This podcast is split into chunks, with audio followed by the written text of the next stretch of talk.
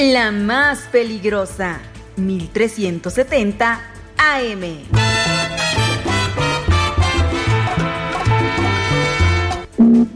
El bo. Cuando la vi, dije esa baby tiene que ser para mí.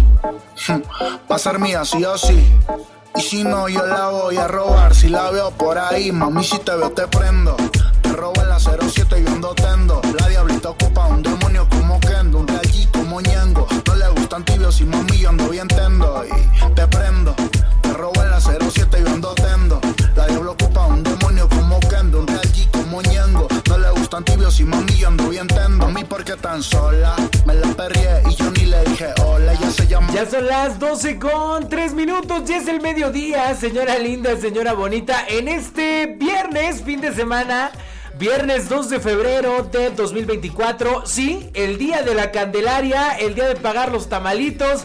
Así que bueno, pues muy contentos de estarla acompañando en este viernes 2 de febrero, donde seguramente pues muy probablemente ya comiste tamal, ¿no? Si estás en la oficina, estás en el trabajo y te salió el muñeco el 6 de enero, bueno, el niño Dios, ¿no? Porque nosotros ya bien igualados con el tema del muñeco. Bueno, pues probablemente en la oficina ya pagaron y ya te llevaron los tamalitos. Si no es así, seguramente en la tarde vas a disfrutar de los tamales en este 2 de la Candelaria. Ya te explicaba yo hace unos momentos el por qué, cuándo y dónde de esta tradición, que es una combinación tanto de, tanto de un tema prehispánico como de un tema eh, eclesiástico español, como un tema también muy mexicano. Así que bueno, pues yo soy Christopher y te acompaño en este viernes, fin de semana, 2 de febrero, día de la Candelaria, de comer tamalitos, las levantadas de los niños Dios. Así que señora linda, señora bonita, mientras usted está preparando de chile, de mole, de rajas, de dulce o ya que igual unos gourmet, ¿no? Que de Nutella, que de queso Filadelfia con zarzamora y no sé cuándo.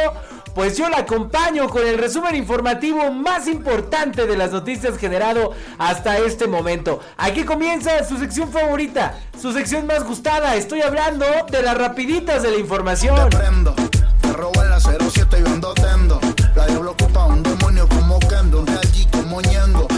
Gustan tibios y mami yo ando bien tendo. Y ya sabes que yo ando tendo. Así es el resumen informativo de las noticias, lo traigo para usted en estas rapiditas de la información. Yo soy Christopher, ya es viernes y no se vaya usted a su fin de semana sin antes estar perfectamente informada de todo lo que sucede y acontece a nivel local, nacional e internacional. Así que aquí arrancamos con las rapiditas de la información.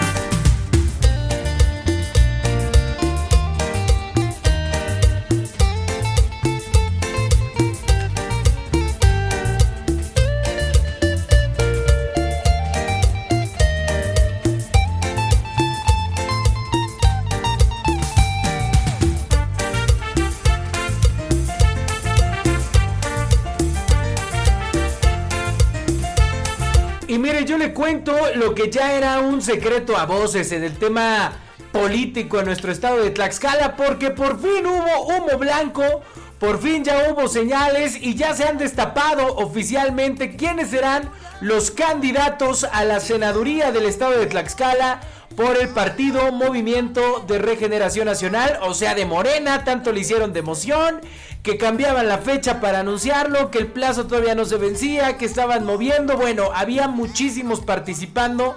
Entre ellos se inscribieron el ex secretario de gobierno del estado de Tlaxcala, Sergio González Hernández, el Junior, el hijo del ex gobernador Alfonso Sánchez Anaya y quien fungió como secretario de infraestructura en este, eh, en, lo que va de esta administración estatal con la gobernadora Lorena Cuellar Cisneros. Estoy hablando de Alfonso Sánchez García, entre otros. Se, se inscribieron como 10 para eh, aspirar al cargo de senador. Bueno, primero tener la candidatura al Senado por parte de Morena, pero se confirmó lo que todos sabíamos.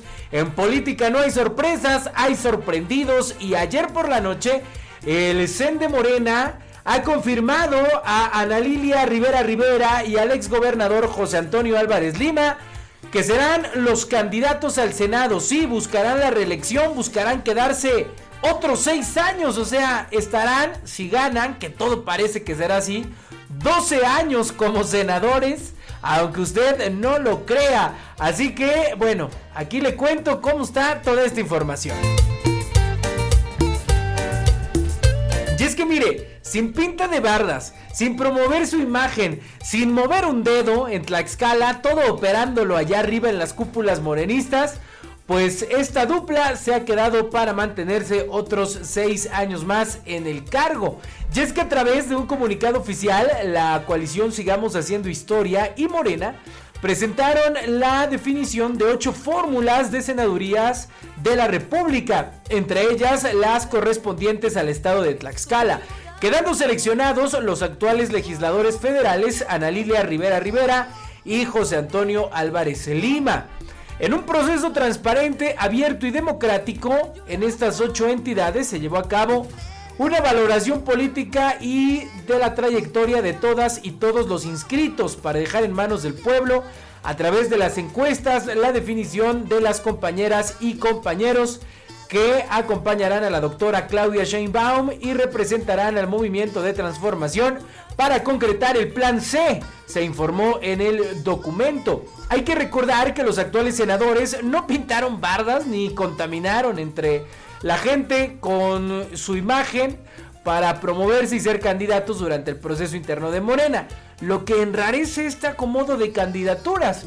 Quienes aspiraban a tan, a tan anhelados espacios, pues fueron mujeres como Dulce Silva, Irma Garay, Flora María Hernández, Clara Castillo Tlacuilo, Laura Mailet Montaño, Marta Naya Roldán y Madaí Pérez Carrillo.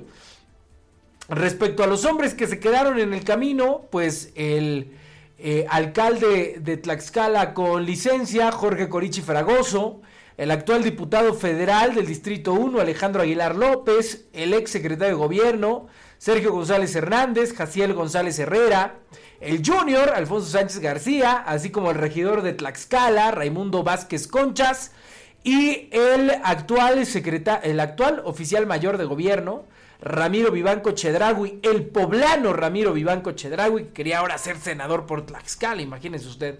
Bueno, pues así quedaron las cosas en Morena, donde yo le vuelvo a repetir, no hay sorpresas, hay sorprendidos, porque realmente pues ya todos sabíamos que la candidatura al Senado de la República en la primera y segunda fórmula pues le iban a ocupar quienes actualmente ostentan el cargo de senadores, así que ya no se le mueve al tema.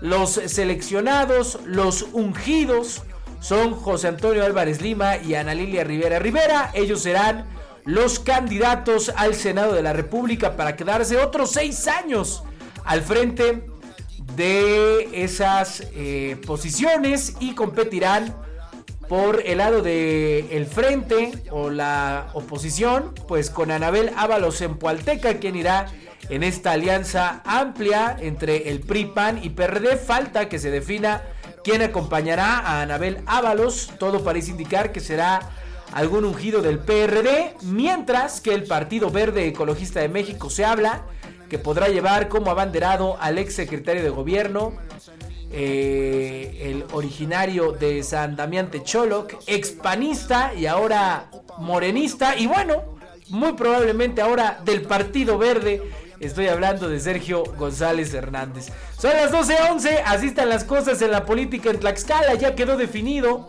Serán Ana Lilia Rivera Rivera y Álvarez Lima quienes competirán por el Senado de la República representando a Tlaxcala.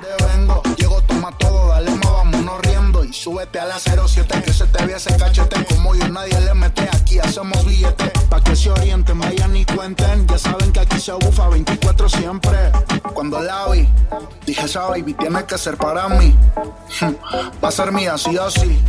Y si no yo la voy a robar. Si la veo si la veo por ahí. Cuando la vi dije esa baby tiene que ser para mí va a ser mía sí o sí. Y si no, si te veo, te prendo. Te robo en la 07 y yo tendo. La diablita ocupa un demonio como Kendo, un G como Ñengo. No le gustan tibios y mami, yo ando bien tendo. Y te prendo. Te robo en la 07 y yo tendo. La diablo ocupa un demonio como Kendo, un G como Ñengo. No le gustan tibios y mami,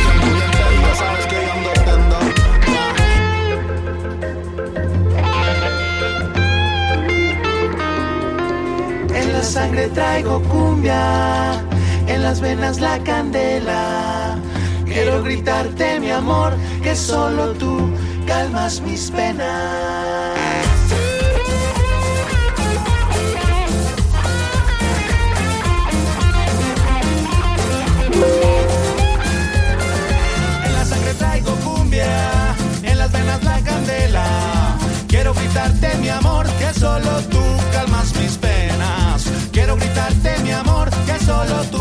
Con más información porque en información de otro índole y en información de cosas realmente preocupantes y relevantes porque según la gobernadora del estado, Lorena Cuellar Cisneros, Tlaxcala es el estado más seguro del país en donde no sucede nada, no hay violencia, todo es tranquilidad, según ella, porque vive en otra realidad. Porque en los hechos, los tlaxcaltecas sabemos que ya no es seguro. Y mire, para muestra un botón, porque en pleno centro de Apizaco asesinan a una mujer. Así es, le dan un tiro en la cabeza, así, sin más ni más, en lo que se reporta como el primer feminicidio de este mes de febrero. Aquí le cuento todo. Los Ángeles Azules, sí señor. Carlos Santana, Panteón. Y es que sí, no podía ocurrir en otro lado más que en Apizaco. Eh, una llamada al número de emergencias 911 dio cuenta del que pudiera ser el primer feminicidio del mes en febrero. En esta ocasión, una mujer recibió un disparo por arma de fuego en la cabeza, lo que le arrebató la vida. Esto en el municipio de Apizaco, Tlaxcala, en donde, por cierto, cabe mencionar que el alcalde anda más preocupado en su reelección que en atender los problemas de seguridad. Pero ¿qué tal? Le caen con pancartas engañadas, ¿no? En donde va a inaugurar obras y le dicen otra vez, repite, repite. Bueno, pues que le pregunten a todo el municipio a ver si de veras quieren que repite. Bueno, los hechos tuvieron lugar en la ciudad de Rielera, en la colonia San Martín de Porres, sobre la calle Valderán y Collar, eh, con Avenida Ignacio Zaragoza, en donde de acuerdo con el reporte al 911 se escucharon varias detonaciones de arma de fuego, que dieron como resultado el posible feminicidio. Al lugar se dieron cita peritos y policías de investigación para iniciar con las investigaciones correspondientes, así como personal del servicio médico forense para el levantamiento del cuerpo y su traslado al anfiteatro para practicarle la necropsia de ley. Eh, al respecto, la Procuraduría General de Justicia del Estado, bajo la titular Ernestina Carro Roldán, pues emitió un boletín en el que dio cuenta sobre el hecho y aseguró que la apertura se ha dado de una carpeta de investigación por feminicidio.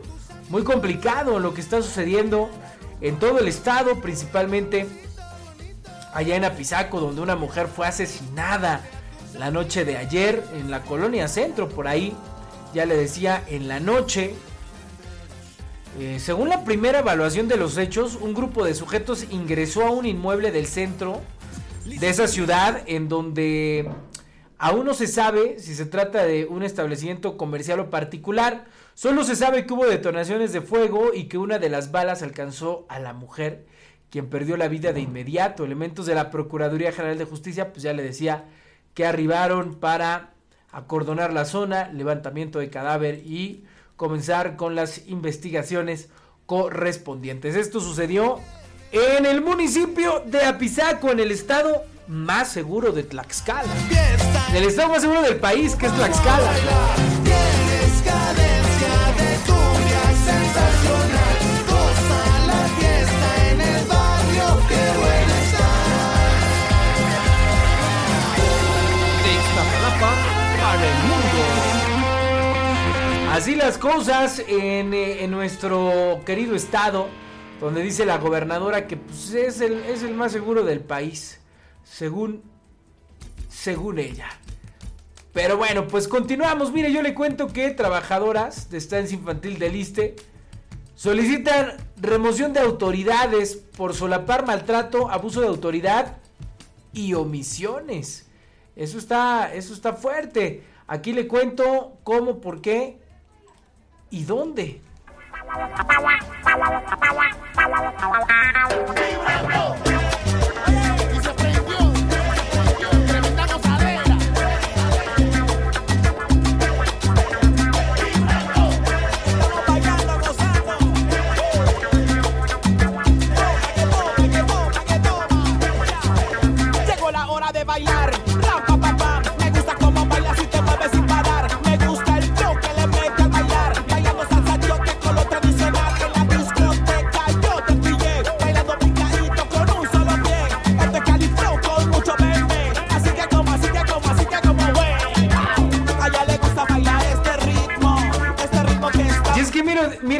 A que han evidenciado actos contrarios al buen desempeño laboral directivo de las trabajadoras adscritas a la Estación de Bienestar y Desarrollo Infantil número 31 del ISTE, pues solicitaron la destitución inmediata de la directora Margarita Montiel López y del subdelegado de prestaciones de ese instituto, Manuel Guillermo Ruiz Salas, así como del jefe del Departamento de Acción Social y Cultural, Uriel Martínez Vargas.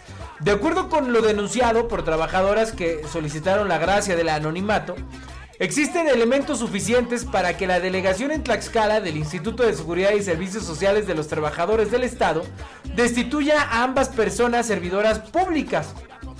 Al respecto, señalaron que han sido objeto de acoso laboral por parte de la directora de la EPTI número 31, ya que denunciaron se trata de una persona intolerante que incurre en constante abuso de autoridad en contra de trabajadoras que no se adhieren a sus arbitrarias secciones. Aunado a ello, documentaron diversas omisiones en dicha estancia infantil que van desde la dotación de pastas de dientes, jabones y cremas caducos a niñas y niños, sábanas rotas o en mal estado, extracción para uso personal de artículos de los padres y madres de familia que entregan en cada inicio de ciclo escolar cada año y la restricción del uso de sanitarios para las y los niños asistentes. Lo más alarmante señalan es que tras una inspección sanitaria que se verificó vía laboratorio de salud, se detectaron bacterias coliformes de tipo fecales en la comida que se suministra a niños y niñas, lo que significa un riesgo alarmante para la salud de los infantes. Incluso recordaron que hay una denuncia penal en contra de la guardería debido al maltrato que sufrió un menor de edad al interior de la FD la cual aún se encuentra en trámite judicial. Existen ya por lo menos cuatro antecedentes en las que se ha solicitado la remoción de Margarita Montiel López debido a que, entre otras anomalías, las y los padres de familia, así como maestras, pues la han acusado de un trato déspota, además de que la señalan de solicitar dádivas a cambio de ofrecer el beneficio de la estancia. Híjole, qué complicado. Las personas afectadas advirtieron que en caso de que no se atiendan sus inconformidades de manera inmediata, acudirán a las instancias sindicales y laborales correspondientes e incluso no descartan la posibilidad de manifestarse para concretar la salida de, las, de los tres servidores y servidoras públicas señaladas. Así las cosas.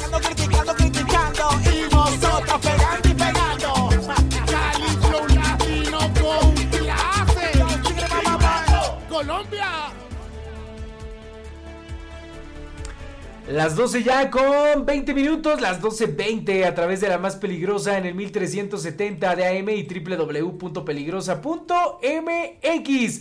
Seguimos con las rapiditas de la información.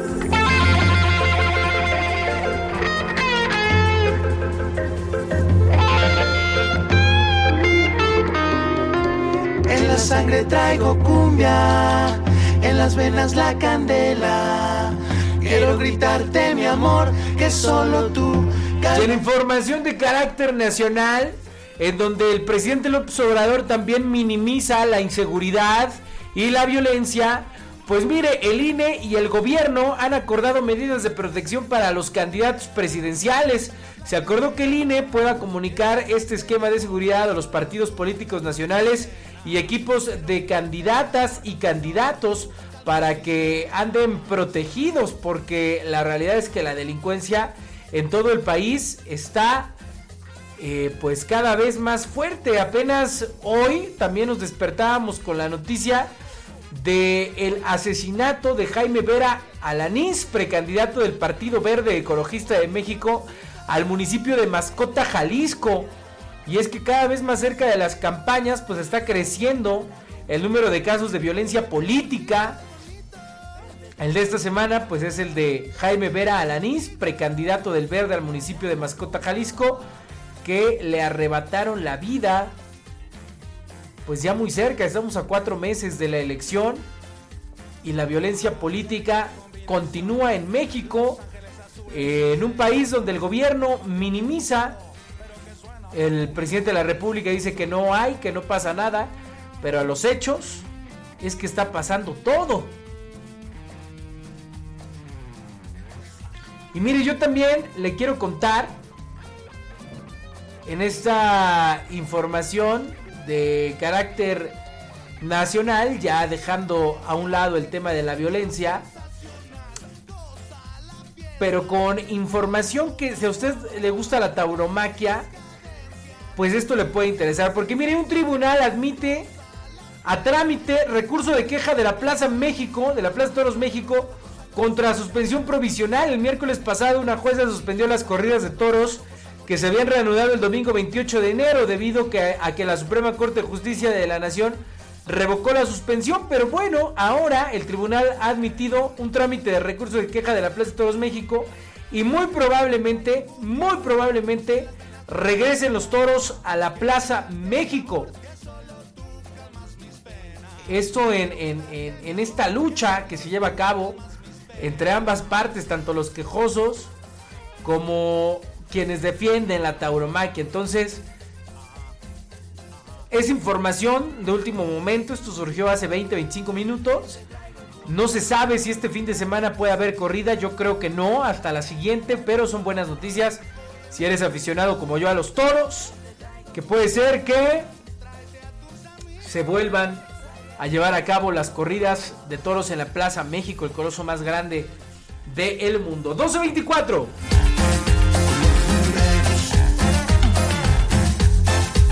Bueno, señora linda, señora bonita, así es como llegamos al final de las rapiditas de la información en este viernes 2 de febrero de 2024.